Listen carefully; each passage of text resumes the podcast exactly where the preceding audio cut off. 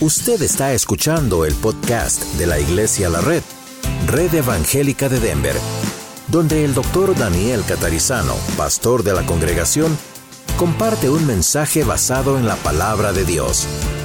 Ahora abra su corazón y permita que en los próximos minutos el Señor le hable y le bendiga.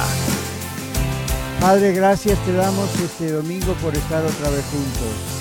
Gracias por esta semana que ha pasado y Señor, gracias porque aquí nos tienes otra vez comenzando una nueva semana para ti.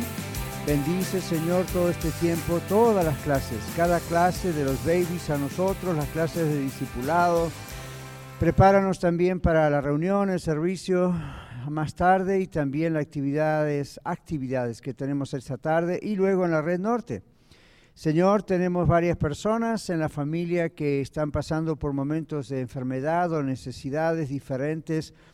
Tengamos tú, Señor, misericordia de cada uno de nosotros, de cada uno de ellos y a darnos fuerzas porque hemos estado aquí siempre para alabarte y lo seguiremos haciendo hasta que tú vengas. Gracias, Señor, por este tiempo, por el libro de Efesios. Ayúdanos a concentrar nuestra atención en este libro y a poder recibir palabra de ti. Pedimos en el nombre de Jesús. Amén. Amén. Vamos al libro de Efesios en la Biblia. Mi recomendación es que ustedes ah, en la semana vuelvan a leer la página, las notas que quizá tomaron, escuchen la grabación, esas cosas le van a ayudar para poder recordar, ¿verdad? Porque después de esto está el servicio y después en la semana tenemos tareas en la casa y el trabajo y si uno no repasa estas cosas, bueno, es posible que uno se olvide, ¿verdad? Efesios capítulo 2, vamos a los versículos 11 al 22. ¿Los tienen? Sí. A ver, vamos a esperar un poquito. Efesios 2, 11 al 22. Ok. Por tanto, acordaos de que en otro tiempo vosotros los gentiles, en cuanto a la carne, eras llamados incircuncisión por la llamada circuncisión hecha con mano en la carne. En aquel tiempo estabais sin Cristo, alejados de la ciudadanía de Israel, ajenos a los pactos de la promesa, sin esperanza y sin Cristo en el mundo. Vamos a parar ahí, vamos a la página que nos explica estos dos versículos, después volvemos a la Biblia, no la cierre. Nuestra página dice que en los versículos que estudiaremos hoy veremos tres partes que describen, en primer lugar, la situación de la humanidad, en segundo lugar, el retrato de nuestro Señor Jesucristo como un pacificador, y en tercer lugar vamos a ver la descripción de la iglesia, formada por los reconciliados con Dios por medio de quién? Cristo. Entonces, en el verso 11 se utiliza la palabra incircuncisión. Nuestra página dice, esta es una referencia de Pablo a qué? A la circuncisión hecha con mano en la carne como señal del pacto entre Dios y el pueblo judío es una relación entre eso y la circuncisión del corazón. ¿Cuántos de ustedes recuerdan que la señal del pacto para un judío, el varón, tenía que circuncidarse, verdad? Entonces, y si la persona no era judío o no se había circuncidado por alguna razón, tenía que hacerlo, si no, no estaba dentro del pacto. Por ejemplo, Timoteo, Timoteo, cuando Pablo escribe a Timoteo, ¿se acuerdan cuál era el asunto con Timoteo? Que lo querían obligar a circuncidarse. Ah, y, lo circuncidaron, pero ¿cuál, cuál era, qué, qué, estaba pasando ahí? ¿Por qué no todavía? Porque la circuncisión se hacía hasta el octavo día del nacimiento, lo cual es lo mejor porque el baby no se acuerda, ¿verdad? Pero el asunto es cuando uno tenía una madre de un, una madre judía, un padre gentil, algo así, entonces eh, Pablo, al mismo tiempo que él decía, no debemos obligar a nadie a circuncidarse, circuncidarse bajo el nuevo pacto, en una ocasión, en un tiempo, no lo hizo siempre, en esa ocasión para no tener problemas porque estaban entrando a evangelizar a los judíos, entonces hizo circuncidar a este joven en ese momento que tenía madre judía, padre gentil. Entonces había que circuncidarlo. No era una cosa que después se aprobó todo el tiempo. Por, eso hoy en día los que no somos judíos no nos circuncidamos, excepto hoy en día a veces se hace por casos de higiene y cosas así, pero ah, Pablo está usando eso que los ah, efesios conocían, que los gentiles y los judíos ahí conocían, y lo que él dice, lo más importante es la circuncisión del corazón o sea, el pacto que uno hace con Dios, ¿ok? Y que incluye no solo a hombres, sino a mujeres también. ¿Ven? Entonces continuamos. El versículo 12 que leímos recién, vamos a ver un poco la explicación en la página nuestra. Estaban sin Cristo.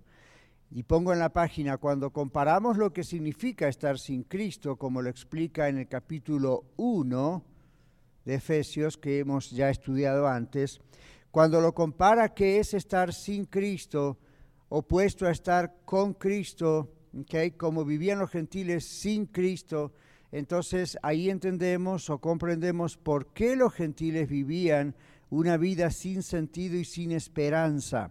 Dice Pablo, sin Cristo no tenían esperanza porque estaban sin Dios. Esa es una expresión que en griego es la palabra hoy, de donde viene la palabra Ateo, ¿qué significa ateo?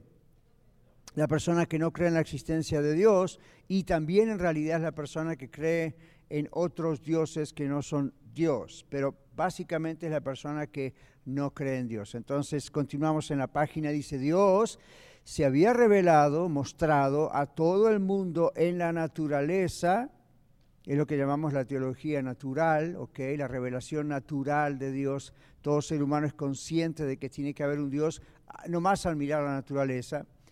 Entonces dice, así que nadie tenía, como tampoco tiene hoy nadie, excusa en cuanto a la existencia de Dios. Pero, dice Pablo, los gentiles se habían enfocado en la idolatría. ¿Qué es la idolatría? Adorar a otros dioses. Y dentro del cristianismo puede ocurrir también de lo que es la religión cristiana general. Sí. ¿Okay? Entonces, todo lo que no es adoración directamente a Dios, Dios lo considera idolatría. Inclusive la, adoración a uno mismo. Ahora usted dice, pastor, yo no me miro en el espejo y enciendo una vela y digo, bendito sea Daniel. No, pero el, el, excesivo concentrarse en uno mismo y todo yo, yo, yo, yo, yo, llega a ser una forma de idolatría, ¿verdad que sí? Entonces dice aquí en la página la idolatría, tanto la pagana como sigue siendo pagana dentro de lo que se llama el cristianismo, ¿verdad? Estatuas y cosas así. ¿Qué produce? Soledad, vacío, desesperación. ¿Por qué? Porque la persona realmente no tiene a Dios. Los gentiles no tenían, los gentiles son los que no eran judíos, los gentiles no tenían ninguna relación personal con Dios. Un teólogo dice, estaban sin Cristo, sin ciudadanía, sin amigos, sin esperanza y sin Dios. Pablo dice que los gentiles estaban lejos, lo que leímos recién. Lejos significa alienados, lo cual significa separados, ¿verdad? De Dios y separados del pueblo de Dios, la iglesia. Pablo quiere que los gentiles recuerden de dónde los rescató el Señor al salvarlos. Está hablando gentiles de la iglesia en Éfeso que ya son cristianos, ¿ok? Dice, bueno, recuerden de Dios, de dónde Dios los sacó, ¿ok? Esa es la idea. Entonces, ah, dice aquí en la página, antes de ir a la siguiente, al versículo 13 en la Biblia, ya lo vamos a ver, ven que el versículo dice, el 11 dice, por tanto acordaos, acuérdense. Vamos a parar un poquito ahí. ¿Cuántos de ustedes recuerdan su vida antes de conocer a Cristo. ¿Se acuerdan? Dicen, pastor, no, mejor no acordarse. Pero uno se acuerda, ¿verdad, Roberto? Uno se acuerda. Yo también me acuerdo, era muy, era muy niño, pero era consciente, tenía 10, 11 años, yo me, yo me acuerdo. Y uno dice, bueno, qué tan malo pudo haber sido un niño a esa edad. No se trata de qué tan malo, qué tan, tantas cosas malas hemos hecho. Una persona como yo y como alguno de sus hijos que conocimos no de Cristo, sino a Cristo personalmente, aún siendo pequeños, delante de Dios, tenemos tanta maldad como uno que es un criminal a los 30 años y mató gente. Las consecuencias del castigo son diferentes, ¿verdad? Tanto legales acá como en la eternidad, si la persona no es salva. Pero no piensen que porque yo tenía 10, 11 años cuando conocí a Cristo, no tenía una vida antes de Cristo. Tenía una vida antes de Cristo. Claro, no cometía ciertos pecados que los adultos cometen porque yo era un niño. Pero delante de, quiero que comprendamos esto, hermanos, delante de Dios la culpabilidad estaba igual, ¿sí o no? ¿Sí o no? Ya, ¿por qué? Estaba sin Cristo, estaba sin Dios. Ahora, mis padres eran cristianos, eran siervos de Dios en la iglesia. Yo todo lo que sabía era iglesia, iglesia, iglesia. Pero tengan cuidado con eso, porque yo muchas veces aquí como pastor de la red les digo, si ustedes como adultos entregan su vida a Cristo Jesús, no piensen que automáticamente sus hijos, porque son menores, son salvos, ¿verdad? ¿Sabían que no es así? La Biblia dice, cada uno dará a Dios razón o cuenta de sí mismo. Usted dice, pero pastor, ¿y qué tal el texto que dice de los niños es el reino de los cielos? Miren el contexto. El Señor está diciendo, si no se vuelven como niños, no pueden entrar al reino de Dios. ¿Qué quiere decir eso? Los niños tienden a ser, aun cuando son pecadores, tienden a ser inocentes. ¿Verdad? No, no, no tienen, y los niños muy pequeños, está diciendo, tienden a ser inocentes. Son pecadores, pero la actitud es lo que está mostrando el Señor. Vengan a mí con esa actitud infantil de inocencia y reconozcan que necesitan un papá es lo que está diciendo reconozcan que no pueden estar solos, reconozcan que no pueden ser salvos por sí mismos. Esa es la idea. No digan, bueno, automáticamente entonces todos los niños son salvos, automáticamente son salvos. No, automáticamente. Cuando son babies, son muy pequeñitos, y no, dos, tres años, ¿cuál es la edad? No se sabe, pero ¿cómo se sabe cuando un niño está preparado para recibir a Cristo? ¿Qué piensan ustedes? A ver, espere el micrófono, Esperanza porque estamos grabando, si no, no sale su voz en la grabación. Cuando ya reconoce que ha pecado, cuando sabe la diferencia. En primer lugar, cuando ya reconoce que ha pecado. ¿Cuándo, ¿cuándo se dieron cuenta? Eh, ustedes no se acuerdan, yo tampoco, cuando teníamos dos, tres años, pero los que tenemos hijos, nietos, ¿cuándo uno se da cuenta que los niños reconocen que han hecho algo mal? ¿Qué, qué, qué cosas dicen? Miente y se arrepiente y uno les dice, ¿por qué hiciste eso? Y el niño, ¿qué dice? No, no, yo no, no sé, ¿verdad? Pero no sé, pero se dan cuenta. Ahora, ¿será ese el momento ya para decirles arrepiéntete porque te vas al infierno, hay un juicio sobre ti, Dios, ah, es como que todavía es, es demasiado, ¿no? Pero ya empieza usted a darse cuenta, ok, está empezando a tener conciencia del bien y del mal. Entonces ya está escuchando maestros aquí en la escuela de vida, ¿verdad? En la escuela dominical, empieza a escuchar las clases. Por ejemplo, ¿sabían ustedes que varios de los niños que andan por aquí, algunos hijos o nietos suyos están acá arriba, están estudiando la carta de Efesios como nosotros? Pero claro, los maestros y las maestras los están adaptando a la edad de ellos. No están haciendo toda esta explicación teológica que yo hago con ustedes, porque ustedes y yo somos adultos. Los jóvenes están trabajando con esto, ¿ven? Pero los pequeñitos no. Entonces, ah, los maestros y las maestras piden sabiduría a Dios para ver cómo adaptar estos conceptos a esas edades. ¿no? Entonces yo desde muy pequeño escuchaba que todos somos pecadores, que el pecado nos aparta de Dios y al apartarnos de Dios vamos a estar en un castigo eterno y yo no quiero irme al infierno y todo estaba como comprendido acá arriba, porque uno crece escuchándolo, ¿verdad? Y uno a medida que va creciendo dice, oye, pecar es robar, es mentir a mamá, es quitarle una monedita de la bolsa, es pelearme con mis hermanos o hermanas, ¿verdad? Y uno piensa, o decir malas palabras. Eso es lo que un niño piensa que es pecado, ¿verdad que sí? Y está bien, eso es pecado, pero ese no es el último problema. El gran problema que un ser humano, aún de niño, tiene que comprender es que eso que acabo de mencionar, robar, mentir, pelearse, son las reacciones pecaminosas del gran pecado. Claro, entonces si yo les preguntara a ustedes, ¿ustedes creen que Dios va a mandar a una persona al infierno porque roba, miente, dice malas palabras, no paga las taxas o cosas así? ¿Esas son las razones para mandar a alguien al infierno? No.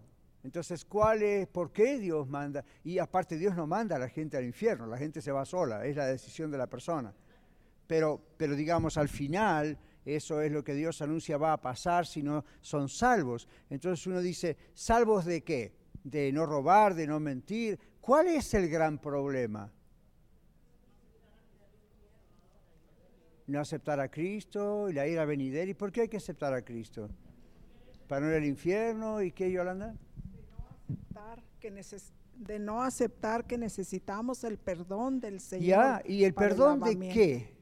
De, haber robado, mentido. De nuestros pecados. Esos son nuestros pecados. ¿Cómo, Roberto? De nuestros pecados. Ahora vemos la diferencia entre nuestros pecados y el pecado, que es el que nos manda al infierno. A mí robar, matar, hablar mal, pelearse está mal, son pecados. Pero ¿de dónde salen esos pecados? es el problema. ¿Cuál es el pecado que realmente nos manda al infierno? La de... El no reconocer a Cristo como Salvador. ¿Y Salvador de qué? Nuestra naturaleza pecaminosa. ¿Y qué es eso de nuestra naturaleza pecaminosa? Suena tan... ¿Pero qué es eso? ¿Quién dijo? Nacimos en pecado, dice Catalina. ¿Qué significa que nacimos en pecado? Que lo heredamos de Adán y Eva. ¿Qué más? Había un diseño original de Dios, el hombre lo corrompió. ¿Qué hombre lo corrompió? ¿Y qué culpa tengo yo de lo que hizo Adán hace miles de años? ¿Cómo explicamos eso? Todos los días, los domingos explicamos eso. ¿Qué culpa tengo yo? Pero el pecado no se transmite por la genética. Somos descendientes y entonces, Roberto. Por eso eh, fue el pecado. Es el pecado. Heredamos no solamente las cosas genéticas de otros seres humanos como nuestros padres, que, o que el, el pecado no se hereda por la sangre, no se hereda por los genes. Pero una vez que el representante nuestro, primer ser humano, pecó, toda la raza humana peca. De la misma manera que el otro representante nuestro, ¿quién es? Jesucristo, nos salvó en la cruz, cargó con nosotros, ¿por qué la salvación que Él logró se aplica a nosotros si Él no necesitaba salvación? Nosotros morimos en la cruz con Él. O sea, delante de Dios, Dios le mira a usted y Dios mira a Cristo clavado en la cruz y es como si le viera a usted clavado en la cruz pagando, a mí pagando. Ahora, como yo y usted y nadie podemos pagar por nuestros pecados, la Biblia dice que el Señor es nuestro sustituto. ¿Qué significa sustituto? Alguien que muere por nosotros, que nos sustituye. En vez de hacerlo nosotros, lo hace Él, que ya pagó es una expiación, palabra que significa que alguien paga por alguien más. ¿okay? Entonces, si usted y yo vamos a juicio y de pronto viene Roberto y dice, ok, señor juez, yo voy a pagar por este señor Daniel. Entonces, ya no, Daniel no es culpable, ahora el culpable es Roberto. Pero Daniel es el que cometió el crimen, pero Roberto el que paga. Entonces, ante la justicia legalmente, ante el juez, es como si él hubiese cometido el crimen y él paga y yo quedo libre. ¿Ven? Eso es lo que hizo Cristo. Cristo nunca pecó, fue a la cruz por mí y por ustedes como si hubiese pecado, aunque nunca pecó. Dice la Biblia, lo hizo pecado, no, y no cometió el pecado. ¿Ven? Es, él nos sustituye. ¿Está bien? ¿Está claro eso? ¿Lo, ¿Lo captamos bien? Si no lo captamos bien, no entendemos lo que es ser salvos. ¿Sí? Entonces uno tiene que entender primero la gravedad de su situación con Dios. No piensen, bueno, yo robaba, yo adulteré, yo maté a alguien. Ok, todo eso es malo, pero piense, ¿por qué hicimos todo eso? O yo siendo un niño de 10 años, yo no maté, no robé, no hacía los pecados que los adultos cometen. Pero ¿por qué me tengo que arrepentir a los 10 años? Porque en ese momento recién el Espíritu Santo me ayudó a captar que no importaba si yo era el niño hijo de ministros o hijo de creyentes, delante de Dios yo tenía tanta y culpa pecado como el mayor, como Hitler. Y usted dice, wow, wow, wow, Hitler mató 6 millones de judíos, pastor. Bueno, las consecuencias de lo que él está pagando son eternas. Si se hubiese arrepentido y hubiese pedido perdón a Cristo y hubiese pagado consecuencias legales en la tierra, pero hubiese sido libre. A nosotros nos cuesta pensar eso, ¿verdad? Porque nosotros pensamos en un Hitler y decimos, lo queremos ver muerto, bien muerto, y si es posible pisarle la cabeza y ayudar a matarlo. Esa es nuestra justicia. Entonces no piensen, yo no soy tan pecador como Hitler, yo no soy tan pecador como mi vecino, o tengo un compañero que se droga, fuma, traiciona a su esposa. Yo no. So what? Sigue siendo pecador igual delante de Dios. O sea, no, califiquemos, este es más pecador, este es menos pecador. Si soy menos pecador, voy al cielo. Si soy más pecador, no. Pecado es pecado. La ofensa es rompimos el diseño original de Dios en Adán. Todos tenemos un pecado natural, somos por naturaleza hijos de ira, dice la Biblia, lo mismo que los demás. Hijos de ira en el sentido de estamos bajo la ira de Dios, justa ira de Dios. Entonces Cristo es el que viene a sustituirnos a nosotros, a morir por nosotros en la cruz. ¿Cómo se salva una persona? cree nada más eso, bueno, históricamente Cristo murió en la cruz y entonces, ¡pum!, ya es salvo. ¿Qué debo hacer para ser salvo entonces? ¿Cómo? Confesar los pecados. Y si son muchos, no termino nunca. Entonces, ¿qué, qué hago? ¿Qué significa confesar los pecados? Arrepentirme. Muy bien, arrepentirme de qué? Arrepentirme de todo lo malo que hago. Bueno, sí, pero especialmente de qué? De ser pecador. Y yo digo, ¿qué culpa tengo yo? ¿Ven? Es Adán. No, ahora reconozco, no le voy a echar la culpa a Adán y Eva. Yo, por ser simplemente un ser humano, tengo una naturaleza pecaminosa, eso me separó de Dios siempre y la única forma de reconciliarme con Dios y que el juicio de Dios no venga sobre mí es que aceptar a Cristo. Yo acepto que Jesucristo es quien dijo que es, es Dios en la carne, hecho hombre. ¿Se acuerdan la historia de Navidad? La encarnación. Entonces vino al mundo, creció, fue tentado en todo, pero sin pecado, ¿verdad que sí? Y entonces así, santo y puro, llega, cumple la ley. ¿Qué significa que cumple la ley? Que justamente la ley dice, el alma que pecare esa morirá, la paga del pecado es muerte. ¿Y qué hago? Yo no puedo hacer nada, ¿verdad? Por más que you intente, no voy a ser salvo. Entonces, usted y yo nos arrepentimos del pecado, de nuestro pecado, de estar separados de Dios y de todo lo malo que hemos hecho en nuestra vida. Le pedimos perdón al Señor. Y decimos, a partir de hoy yo pongo mi fe, mi confianza solamente en lo que Jesucristo hizo por mí, ¿dónde? En la cruz. Entonces usted deposita su confianza, otra vez volvemos al caso, Roberto va y le dice al juez, yo voy a pagar por este señor Daniel. ¿Y qué tal si yo digo, ya, gracias, señor juez, gracias, señor Roberto, eh, yo no confío mucho en que lo que Roberto está haciendo va a ayudar. Claro, pero ¿se imagina si yo le dijo al juez eso? Viene el juez y dice, usted mató a Carlos, pero apareció un tal Roberto, dice el juez, ¿verdad? Y, yo voy a mandar a Roberto para que él pague, que vaya él a la cárcel. Y que pague un millón de dólares y vaya a la cárcel por usted, por lo que usted le hizo a Carlos. Imagínese si yo le digo, gracias, señor juez, pero yo no confío en Roberto. ¿Y qué tal si yo le digo, gracias Roberto, gracias juez, pero ¿estás seguro que lo que si va yendo, no, me van a seguir persiguiendo? Y el juez va a decir, no, no, no, mire, él paga un millón de dólares, lo ponemos cadena perpetua en la. Es más, lo vamos a llevar a la silla eléctrica. Y él va a pagar por usted como si usted estuviera en esa silla eléctrica. Y yo le digo al juez, no, I mean, Qué bueno, qué buen hombre que es, Roberto, gracias, pero yo no estoy seguro que si va a la silla eléctrica, a mí, yo pienso que si él muere en la silla eléctrica, él se va a morir, dentro de tres años el juez me va a venir otra vez a decir, ¿se acuerda lo que hizo? Ahora le toca a usted.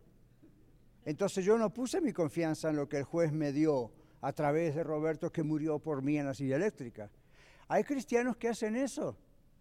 De repente dicen, yo creo que Jesucristo murió y soy salvo y me bautizo testificándolo públicamente y me hago miembro de la iglesia y luego todos los domingos pasan al altar a pedir perdón a ver si son salvos.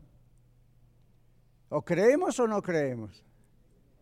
Y siguen orando, Señor, por favor, sálvame. Wait a minute, ¿qué pasó aquella vez que se lo dijo la primera vez? ¿Lo comprendió? ¿Ven que no es transferirse de la iglesia católica a la iglesia cristiana? O de la iglesia, de los mormones o de los testigos de Jehová o una secta. Tenemos que comprender bien el Evangelio, que es lo que Jesucristo hizo por usted y por mí. Y que es mi parte y su parte, que significa arrepentirse. ¿Arrepentirse de qué? ¿Por qué necesito un Salvador? ¿Qué es el pecado? ¿Y por qué Dios como un juez justo debe condenar y castigar el pecado? Si no, no sería justo, ¿verdad? Imagínense si en el escenario que yo creé, yo mato a Carlos y resulta que el juez dice, bueno, cualquiera se equivoca. ¿Sería un juez justo? No, yo si vivo en una ciudad con ese juez, o sacamos al juez o me voy a otra ciudad. Porque el día de mañana me matan a mí y no hay justicia, para mí tampoco. Entonces, comprendemos por qué existe el infierno. Comprendemos que el infierno originalmente fue hecho para el diablo y sus demonios, sus ángeles. Comprendemos que Dios es un Dios santo y por lo tanto debe hacer juicio pero al mismo tiempo es amor y no quiere que caigamos en ese juicio.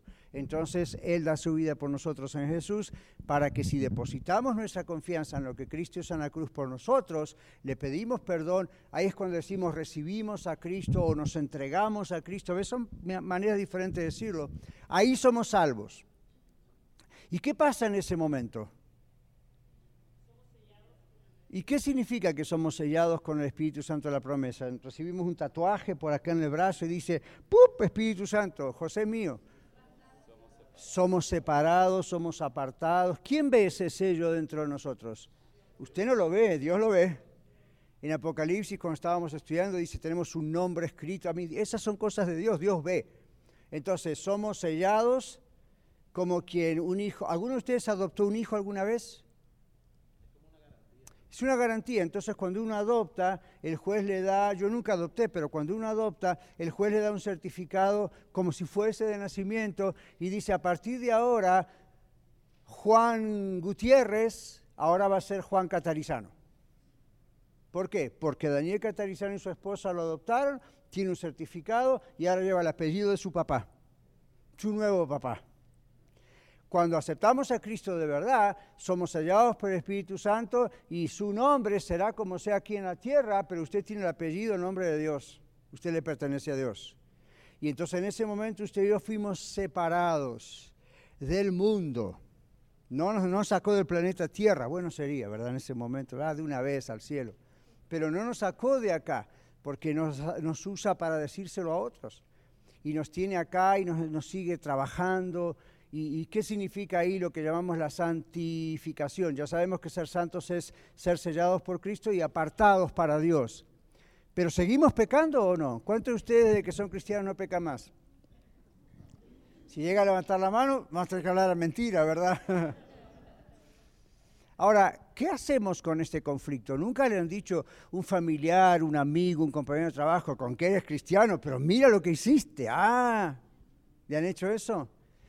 ¿Cuál es el problema de esa gente? ¿Qué, es lo que no, qué, qué onda no están agarrando? ¿Qué es lo que no entienden ahí? A ver. Acá Verónica, que no habló todavía. que llevamos, ¿qué dice Verónica? Ah, que tenemos que pasar un proceso de santificación. ¿Y Eso qué es, ese proceso? poco a poco, conforme nosotros conocemos al Señor. ¿Cómo le diríamos a una persona que no comprende la palabra santificación? Nunca va a la iglesia, no leyó la Biblia. ¿Cuál podría ser un sinónimo? ¿Qué le podríamos decir? Yo empecé, Espíritu Santo, Dios me selló, yo acepté a Cristo, me apartó y no, ahora soy hijo o hija de Él. Le van a decir, ¿cómo? Yo no soy hijo de Dios. no. y la gente se va a ofender, ¿verdad? Entonces, ¿cuál es el asunto? Bueno, no se ofenda, este es el asunto. La Biblia dice que todos somos criaturas de Dios. En ese sentido somos hijos de Dios. Pero no somos hijos de Dios hasta que no nos haya adoptado Dios a través de Cristo. Y ahí comienza, como dice Verónica, la santificación. Y la persona que nunca escuchó eso dice, ¿y eso con qué se come? ¿Cómo está? Entonces, ¿cuál sería una palabra que definiera santificación, ese proceso que comienza ese día? Ahí atrás, Araceli. Es una clase, podemos opinar. Bueno, este, primeramente, para, para eso necesitamos recibir a Cristo en nuestro Ok, corazón. ya lo hicimos, muy bien. Y si hay una pregunta de esas así, simplemente decirles, mira, tú también eres hija de Dios, todos somos hijos de Dios, simplemente que yo tengo una relación con Dios. Pero ahí necesitas- tenemos un errorcito. A ver, No todos somos hijos de Dios, acabamos de decir. Somos bueno. hijos de Dios los que recibimos sí, a eh, Cristo. ahí va, a eso. Ya, ya. Pero Pero entonces no tú le diga, necesitas recibir a. Cristo. Pero vamos a hacer la corrección ya que es una clase. Mm. Usted le dice, tú necesitas recibir a Cristo. No le diga, todos somos hijos de Dios, pero tú necesitas recibir a Cristo Ajá. porque contradice la palabra. Oh, Es todos somos criaturas de Dios, de somos Dios. creación de Dios. Claro, en nuestro, en nuestro español ser una criatura, ¿qué es? Pues es hijo de Daniel. No, no, no. Criatura significa somos creados por Dios. Por eso dije, bueno, en ese sentido uno podría decir, bueno, son hijos de Dios. Pero la Biblia dice que somos hijos de Dios cuando somos, ¿qué? Salvos, desde ese momento, ¿ok? Pero muy bien, desde ese momento somos salvos, lo que lleva a decir. Cuando aceptamos a Cristo, Dios nos adopta como hijos e hijas de Dios. Comienza esto que queremos definir bien en la clase, la santificación. Nos aparta para Él. ¿Y qué significa entonces esta palabra extraña, santificación? Ricky, ¿iba a hablar? Cambio, transformación. Y es que, y es que yo creo que la, sí, la respuesta es un poco para mí larga. Primeramente que la, la, la- la paternidad de Dios no se adquiere por padre por un engendramiento físico, Exacto. según Juan 1, 2, según Juan 1, 12 y 13, sino que se engendra espiritualmente de parte de Dios Así es. y que al ser, engend- eh, al ser engendrados por el Espíritu Santo, entonces pasamos a ser parte ya de la familia de Dios, santos, y lo que viene ya es la regeneración. Entonces, estamos usando términos teológicos que ustedes y yo entendemos. Justificación, santificación, regeneración. Ahora pónganse en lugar de sus amigos, de sus parientes, de la gente que nunca escuchó estas palabras. Y usted le diga, o sea, yo quiero que les digan esas palabras en sus otras palabras que lo puedan entender. Catalina está levantando la mano. ¿Qué es santificación? ¿Cómo lo diríamos en nuestras otras palabras? Yo digo que a un no creyente se le habla primero de Juan 3:16. Ajá, muy bien. Se le presenta La el amor de, salvación. Cris- de Dios. Y luego se le presenta Romanos 19:10, Ajá. que si confesares con tu boca que Jesús es el Señor Y creyeres, en, tu corazón, que Él se levantó de los muertos, serás serás salvo. salvo. Porque con el corazón se cree para justicia. No, con el corazón se cree para justicia, Y pero con la con la boca boca, se confiesa, para para, salvación. Muy bien, está excelente. Ahora, la gente puede tener preguntas sobre eso. Y esas son las preguntas que estamos tratando en este taller, que es la clase de responder.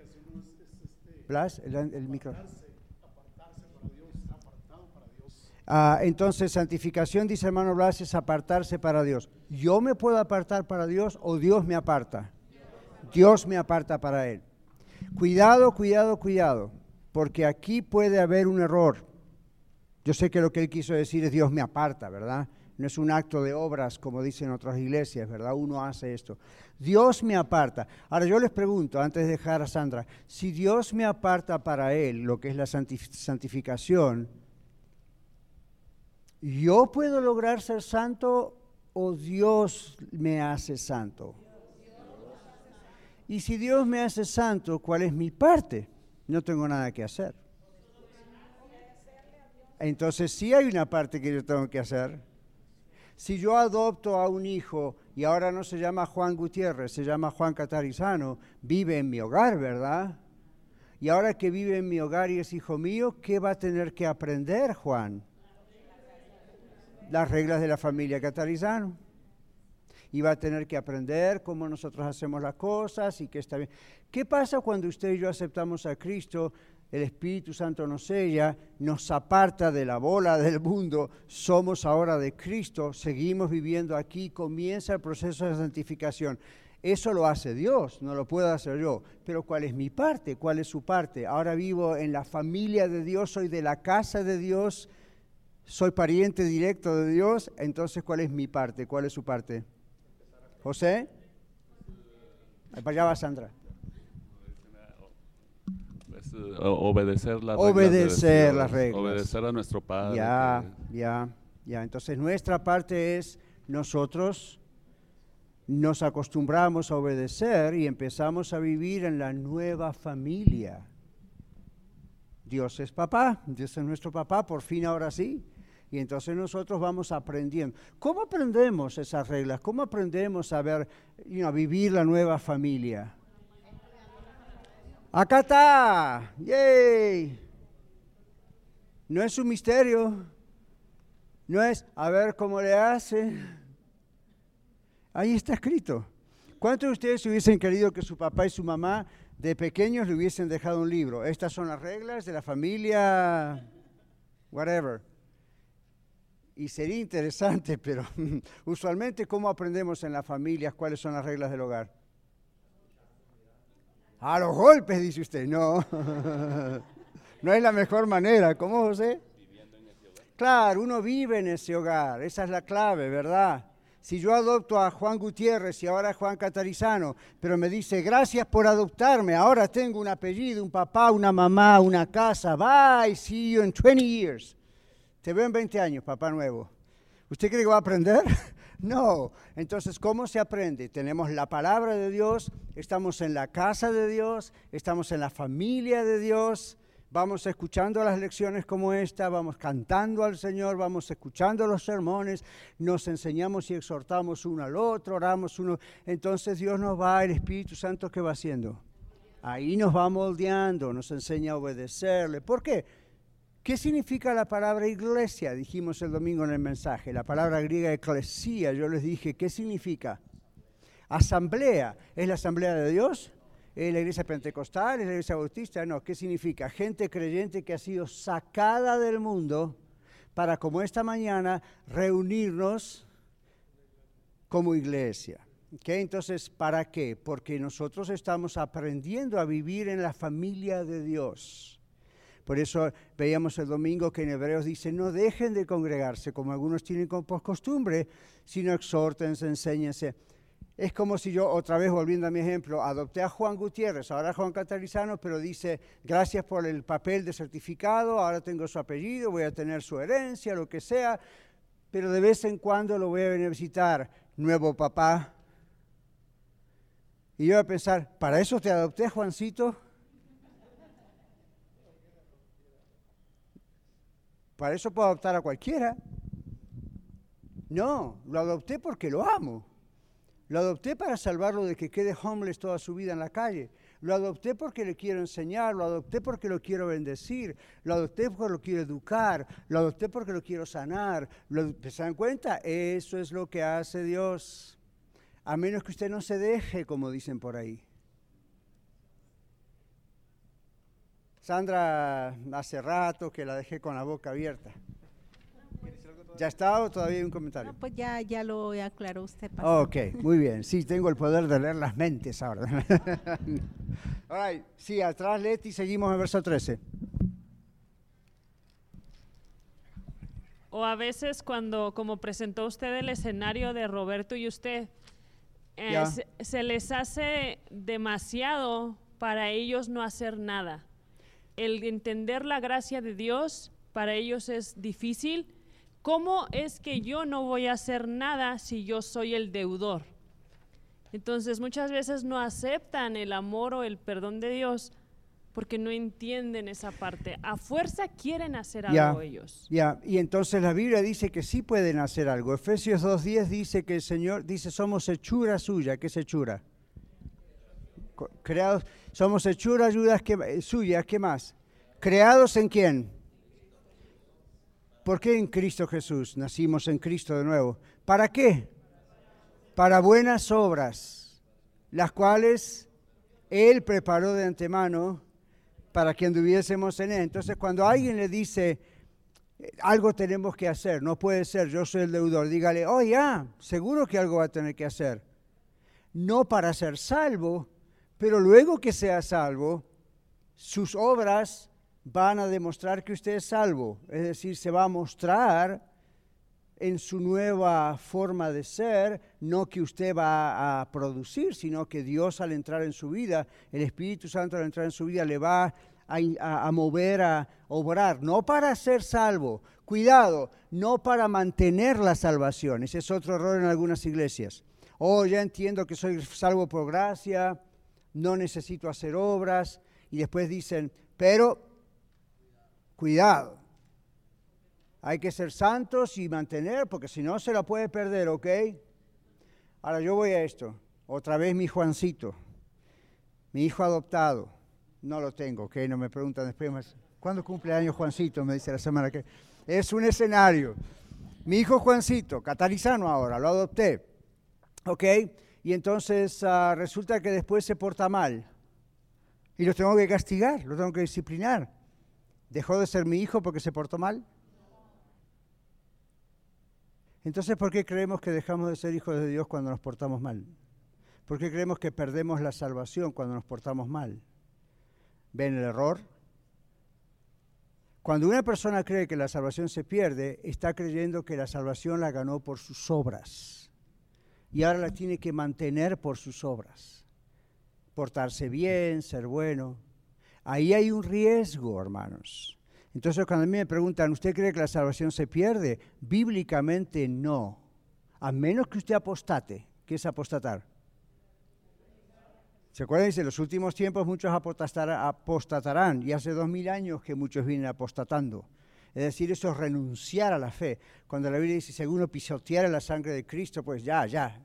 Entonces, pero apostatar no es el hijo pródigo que pecó, se fue un tiempo y reaccionó y volvió porque es hijo. Apostatar es yo niego a Cristo, yo sé quién es Cristo, conozco la palabra de Dios, sé que me salvó, pero a partir de hoy no quiero saber más nada con Él.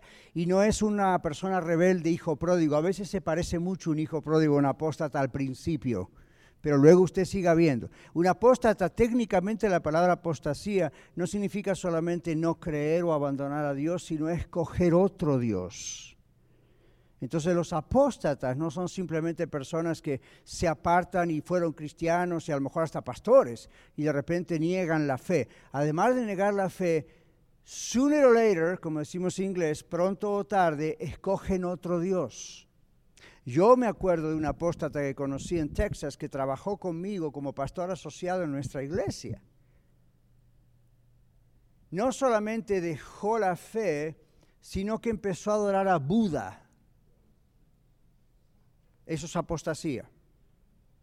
No es estoy confundido, tengo dudas, quiero ver bien, o me aparté, me gusta el mundo. Si es un hijo de Dios, un hijo de Dios vuelve. La semilla está ahí y lo va a hacer volver. Pero que no conoció nunca al Señor y dijo que lo conoció, ¿Se acuerdan el texto de Mateo? No todo el que me dice Señor, Señor entrará en el reino de los cielos, sino el que hace la voluntad de mi Padre que está en los cielos. Ajá, ahí está la santificación. A ver que ahí perdemos la salvación. No, no, no. Mire el contexto de lo que significa eso. ¿Ve? Entonces dice, en aquel día, día final del juicio, dice el Señor, muchos me dirán, Señor, Señor, en tu nombre profetizamos, en tu nombre echamos fuera demonios, en tu nombre, en tu nombre, en tu nombre, dice Jesús le dirá a muchos de ellos, no a usted y a mí, a muchos, apártense de mí, yo no los conozco, nunca los conocí.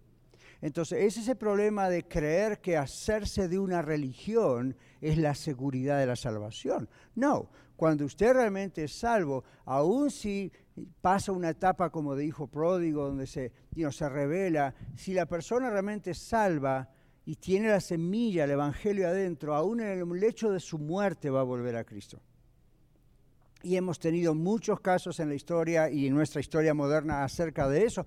Yo tengo dos familiares que murieron así, dos tíos que murieron así, lamentablemente. O sea, creyeron en Cristo, se bautizaron, la fe de ellos parece que era genuina, tuvieron un problema en la iglesia con la esposa del pastor, no que los trató mal, estamos hablando de hace un siglo atrás, pero y no eso ocurrió, y, se apartaron. O el diablo usó eso en la adolescencia para apartarlos. Entonces, ¿qué pasó? Por ese escándalo que vieron en la iglesia, se apartaron, creyeron que esto no era verdad, se fueron al mundo, empezaron a tomar, empezaron a fumar, se juntaron y se casaron con mujeres que hmm, no eran obviamente mujeres que iban a dar un buen matrimonio, también no creyentes, envueltas en ese mundo.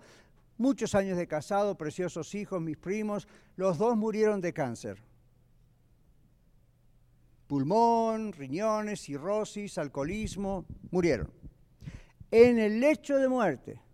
Este hombre que está acá, papá, fue y les habló. La otra que está ahí, Elsa, fue y le habló al otro. En el lecho de muerte, ellos reconocieron que ellos tenían a Cristo en su corazón. Es más, durante toda su vida le dijeron a sus hijos, no seas como yo, mira lo que se hace en la iglesia, eso es verdad. Y los hijos le decían, ¿y por qué no vuelves? No, ¿qué, qué hizo el diablo? No, yo ya no puedo volver, ya pequé demasiado. ¿What? ¿De dónde sacaron eso? De iglesias que le dicen, si usted la regó, la regó para siempre, amigo. No tiene perdón de Dios. Acá tenemos gente en la iglesia que ha venido con eso, que me ha dicho eso. Yo sé que no tengo perdón de Dios, por lo tanto me quedo en el mundo. digo, ¿usted está loco? ¿Qué le pasa? No se lo digo así, ¿verdad? Se lo digo pastoralmente. pastoralmente. ¿No es cierto? Pues si le digo así, me dice este hombre, pero le digo, no, Dios, Dios no dice eso. E, ese hecho que usted está diciendo me demuestra que usted quiere volver, que hay algo en su corazón. Entonces, ¿cómo Dios no le va a perdonar? Pero ¿de dónde vienen esos conceptos?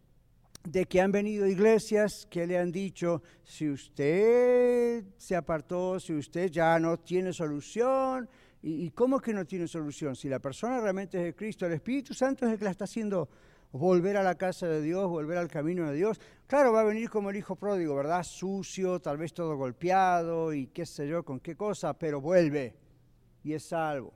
¿okay? Entonces, ve la santificación es un proceso que el Espíritu Santo hace. Y nosotros obedecemos, nosotros nos dejamos guiar. La Biblia en Efesios 5, 18 dice, sean llenos del Espíritu Santo. Déjense controlar por el Espíritu Santo. Entonces todo este escenario feo que dije recién no va a ocurrir. Ok, yo sé que había otras manos y cosas, pero hay más versículos. Vamos en el versículo 13. Pero ahora, o sea, ya describimos la vida anterior. Pablo dice, pero ahora, en Cristo Jesús. Esa palabra en es importantísima. Ahora, en Cristo Jesús, vosotros que en otro tiempo estabais lejos, sin Dios, habéis sido hechos cercanos por la sangre de Cristo. Porque Él, Cristo, es nuestra paz, que de ambos pueblos hizo uno. ¿Quiénes son estos pueblos? Judíos y gentiles, no judíos. Que ambos pueblos, de ambos pueblos hizo uno, haciendo qué cosa? Derribando la pared intermedia de separación. Versículo 15. Aboliendo en su carne las enemistades, la ley de los mandamientos expresados en ordenanzas, para crear en sí mismo de los dos un solo y nuevo hombre haciendo la paz.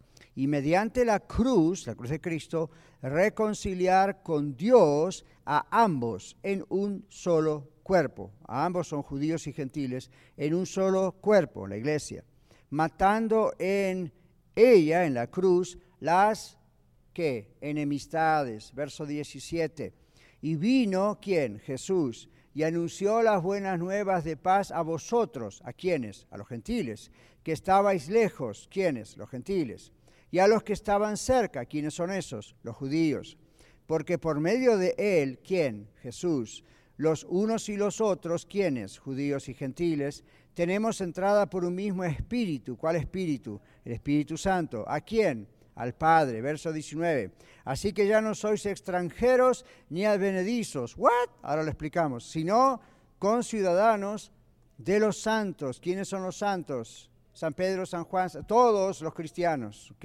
Los santificados, salvados por Cristo. Y miembros de la familia de Dios. ¿Quién es la familia de Dios? La iglesia, ¿ok? 20. Edificados sobre el fundamento de los apóstoles y profetas siendo la principal piedra del ángulo Jesucristo mismo, en quien todo el edificio bien coordinado va creciendo para ser un templo santo en el Señor, en quien vosotros también sois juntamente ¿quiénes son vosotros? Los gentiles, edificados para morada de Dios en el Espíritu. Yo sé que leerlo como lo leí es un poquito extraño. Así tiene que leer la Biblia. En casa, a solas. ¿Quién? ¿Quién lo dice? ¿A quién se refiere? ¿Qué, ¿Quiénes son vosotros o ustedes? ¿Qué? Los dos pueblos. ¿Cuáles son los dos pueblos?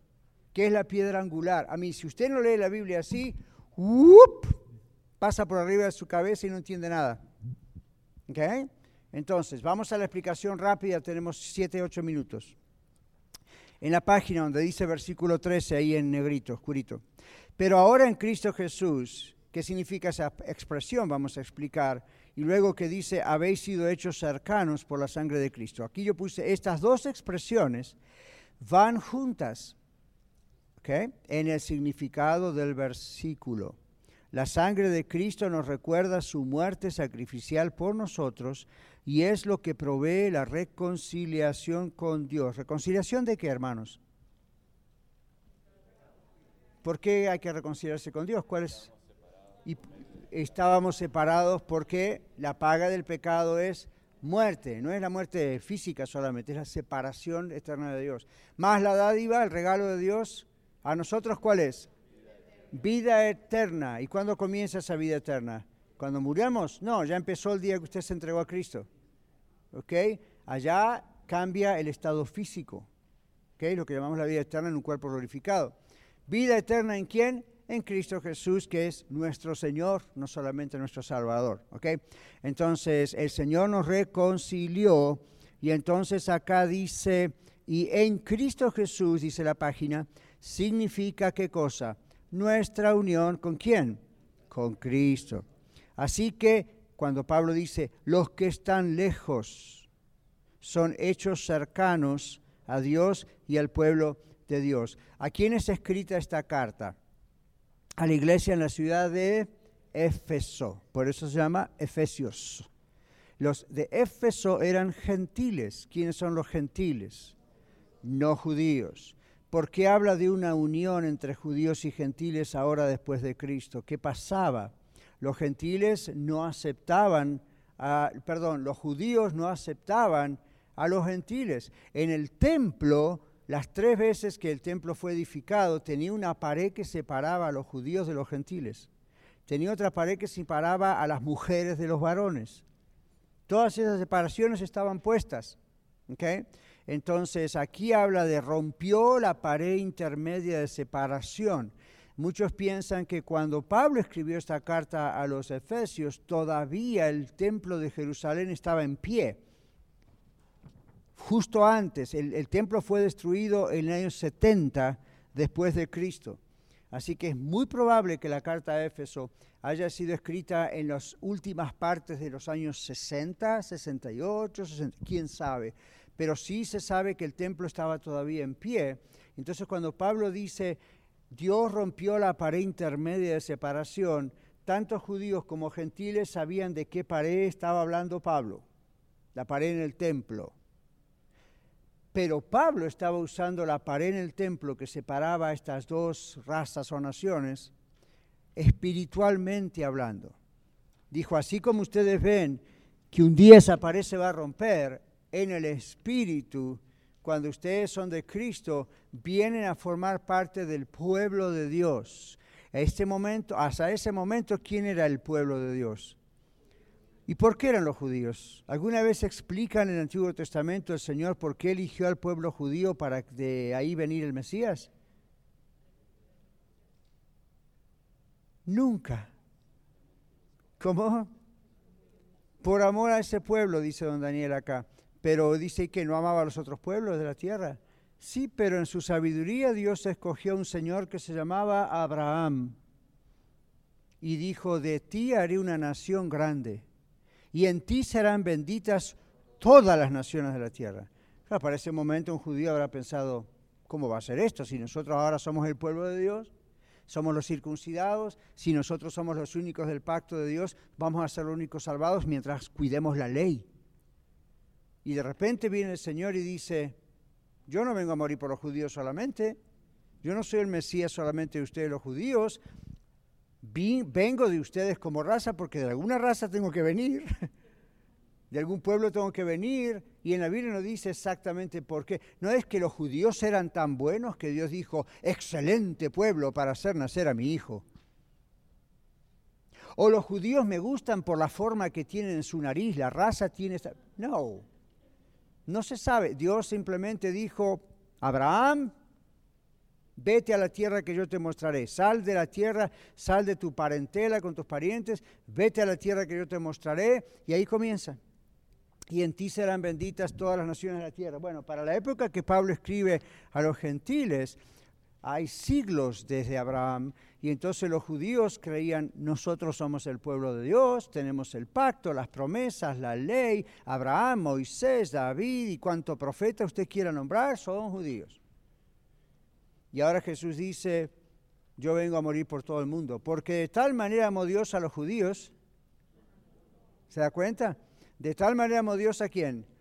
Al mundo. Ya a Nicodemo eso le habrá parecido raro cuando Jesús le dijo eso. Al mundo. Are you sure? Yep. De tal manera amó Dios al mundo. Y posiblemente Nicodemo, al mismo tiempo que le pudo llamar la atención, pudo haberse acordado de las profecías, especialmente Isaías, Zacarías, donde se hablaba acerca de este Mesías. De tal manera amó Dios al mundo. Entonces, Juan 3:16. Entonces, los gentiles en la iglesia de Éfeso, Pablo les recuerda lo que Jesús hizo en la cruz.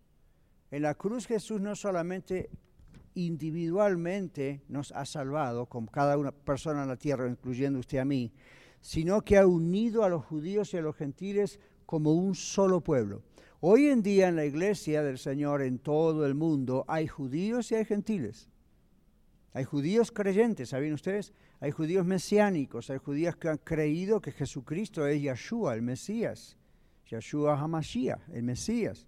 Ahora tengan cuidado porque algunos también se vuelven un poquito exagerados con esa situación y quieren que todos seamos judíos. Entonces todos tenemos que danzar o hablar o cantar como judíos y tener la menora y el candelabra y pues no podemos ser lo que no somos. ¿ok? Entonces la Biblia nunca dice tenemos que transferir la sinagoga judía a la iglesia cristiana y alabar como ellos, pero como van a ver en el sermón de hoy, en el mensaje de hoy, hay lineamientos que hablan acerca de eso. El punto es este, Dios escogió un pueblo y ahora lo une con el resto de la humanidad, los gentiles. Y esto es lo que Efesios está diciendo. Dice, aboliendo, ¿qué es abolir? Anulando, ¿ok? Todo lo que estaba hasta ahora, creando en sí mismo un nuevo pueblo. Entonces vamos concluyendo. Para reconciliar, Pablo se refiere a abolir la ley ceremonial ¿Se acuerdan? Las ceremonias, los sacrificios. Y entre las leyes ceremoniales, si ustedes leen, por ejemplo, Levítico, libro Levítico, números, ustedes van a ver que los judíos tenían leyes ceremoniales con relación a los gentiles. ¿Quién, ¿Quién, recuerda cuando Pedro estaba en el aposento, no en el aposento alto, sino arriba de un aposento, en una casa, y estaba orando, ayunando y recibe una visión? Baja, ajá, cuadrúpedos, reptiles, todo animal que la ley que Pedro conocía no, no coma cerdo, no coma esto, no coma lo otro. Entonces, ¿cuál fue la reacción inmediata de Pedro cuando Dios le dice, Pedro mata y come? No, nunca ha tocado esto a mis labios. ¿Ven? Esa es la ley ceremonial. Entonces, Pedro conocía, uno dice que, que Pedro es de verdad, ya, pero uno tiene que ver por qué Pedro decía eso. Pedro ahí aprendió. Pedro sabía que no podía entrar a la casa de un gentil. La ley ceremonial lo frenaba aun cuando Jesús andaba con gentiles en la tierra, vino por ahí, pero también por eso fue juzgado, ¿verdad? Entonces ven la historia aquí, ahí había leyes ceremoniales. Estas son las leyes que el Señor abolió en la cruz. Las otras son las leyes morales, por ejemplo, los diez mandamientos. ¿Se dieron cuenta? ¿Quién más o menos se acuerda de los diez mandamientos? Los diez mandamientos no hablan de la ley ceremonial no son la parte de la ley que dice lleve un cordero aquí o si entra en la casa un gentil bañese aquí o pasa la, lepra con esto. Esas son las partes de la ley ceremonial. La ley de Dios está dividida en, como en tres partes. La ley moral tiene que ver, por ejemplo, con no matarás, no cometerás adulterio. ¿Ven? Entonces Jesús no abolió esa ley, esa ley es en la cruz. Cuando Pablo habla de que abolió la ley Jesús en la cruz, está hablando de las ceremonias, de los ritos. Lilia, rapidito. Lo mismo el sábado. Ya, ya, ya, por eso gracias por la pregunta. El sábado, el día de reposo. En Colosenses capítulo 2 dice, nadie os juzgue. Cristo murió ya en la cruz, ya cumplió con eso también. Nadie los juzgue en cuestión de qué. Comidas, bebidas, ¿a qué se refería? A todo lo que antes había dicho que días de fiesta, lunas nuevas, que era una ceremonia, días de reposo. Así que los sabatistas y otros que nos juzgan a nosotros de que está mal que adoremos el domingo, han ignorado lo que Cristo ha hecho en la cruz. Nos condenan diciendo que nos vamos al infierno, así que el sábado es más potente que la cruz. A mí, ¿en qué cabeza cabe? Ni siquiera en el sentido común. Ni siquiera estudie teología, piénselo con el sentido común. Entonces el Señor dijo, no, ya esas cosas tienen, nosotros respetamos el día de reposo, pero no es una ley para nosotros en cuanto a ese es el día que hay que adorar, ese es el día que todos los días hay que adorar. ¿Y cuándo nos reunimos? Bueno, la iglesia primitiva empezó a reunirse el primer día de la semana, el domingo. ¿Por qué? Celebrando todas las semanas la resurrección de Cristo. Pero también esa ley fue abolida en ese aspecto. Lo que sigue es el principio de esa ley. ¿Cuál es el principio de esa ley? Dos cosas rápidas. Primero, el reposo de Dios, el reposo espiritual en Cristo, somos reconciliados con Dios, reposamos espiritualmente. Eso es el significado también. La segunda cosa, Dios quiere que descansemos. Óyelo, Daniel. Dios quiere que usemos un día y paremos. ¿Ok? Porque eso nos revitaliza, eso nos ayuda, pero por sobre todas las cosas quiere que paremos para contemplar las maravillas de Dios, dice. ¿Verdad? Como cuando Él paró, Él no estaba cansado el séptimo día, Dios no se cansa, ¿verdad? Dice, pero Dios reposó de toda su obra. ¡Ah! Qué cansado que estoy, me costó, si viera lo que me costó hacer la Vía Láctea. ¡Ah! No, esa no es la idea. La idea es reposó y observó y, vio que todo era maravilloso en gran manera y dice, hagan ustedes lo mismo que yo. Paren, reposen, observen. ¿Qué es lo que estamos haciendo hoy? ¿Okay? Entonces, lo que hizo Jesús es darle el verdadero sentido al día de reposo. Lo que hacían los judíos era, el día de reposo es, a mí, es ofender a Dios si usted levanta un lápiz del suelo. ¿Vio? Entonces, para concluir, ven todo el conflicto entre judíos y gentiles. Y el Señor dice, y Pablo, perdón, dice aquí, ahora todos tenemos entrada al Padre, nadie es un advenedizo. ¿Qué significa eso? Fuera de su tierra, visitante sin derechos legales. Ah, yo creo que esa parte aquí, los hispanos en Estados Unidos, es fácil entender eso. Simplemente ahora hay una palabra muy técnica. ¿Okay? Pero esa es la idea y ya ocurría. Ahora somos conciudadanos de los santos. Somos miembros de la familia de Dios, somos templo de Dios. La iglesia es edificada sobre la instrucción de los profetas y apóstoles que básicamente eran maestros de instrucción de la doctrina. Como dice Hechos 2.42, que la iglesia perseveraba en la que doctrina de quién? De los apóstoles. ¿Y de dónde sacaron la doctrina de los apóstoles? Del mismo Señor Jesucristo. Entonces esa es la idea, ¿ok? La iglesia mantiene o cae, si ustedes han visto iglesias terminarse, caer, casi siempre no es un problema de un escándalo. Eso ocurre a veces, lamentablemente. Pero básicamente cae cuando qué? Dice aquí, cuando no se depende de las escrituras y se empiezan a predicar tonterías. O cosas muy lindas, pero no están basadas en la palabra de Dios. Entonces se debilita y, la, y la, el, diablo toma lugar. Es mucho más fácil. ¿Ok? Gracias por participar tanto hoy. Muchas gracias por escuchar el mensaje de hoy. Si tiene alguna pregunta en cuanto a su relación personal con el Señor Jesucristo o está buscando unirse a la familia de la Iglesia La Red, por favor no duden en contactarse con nosotros.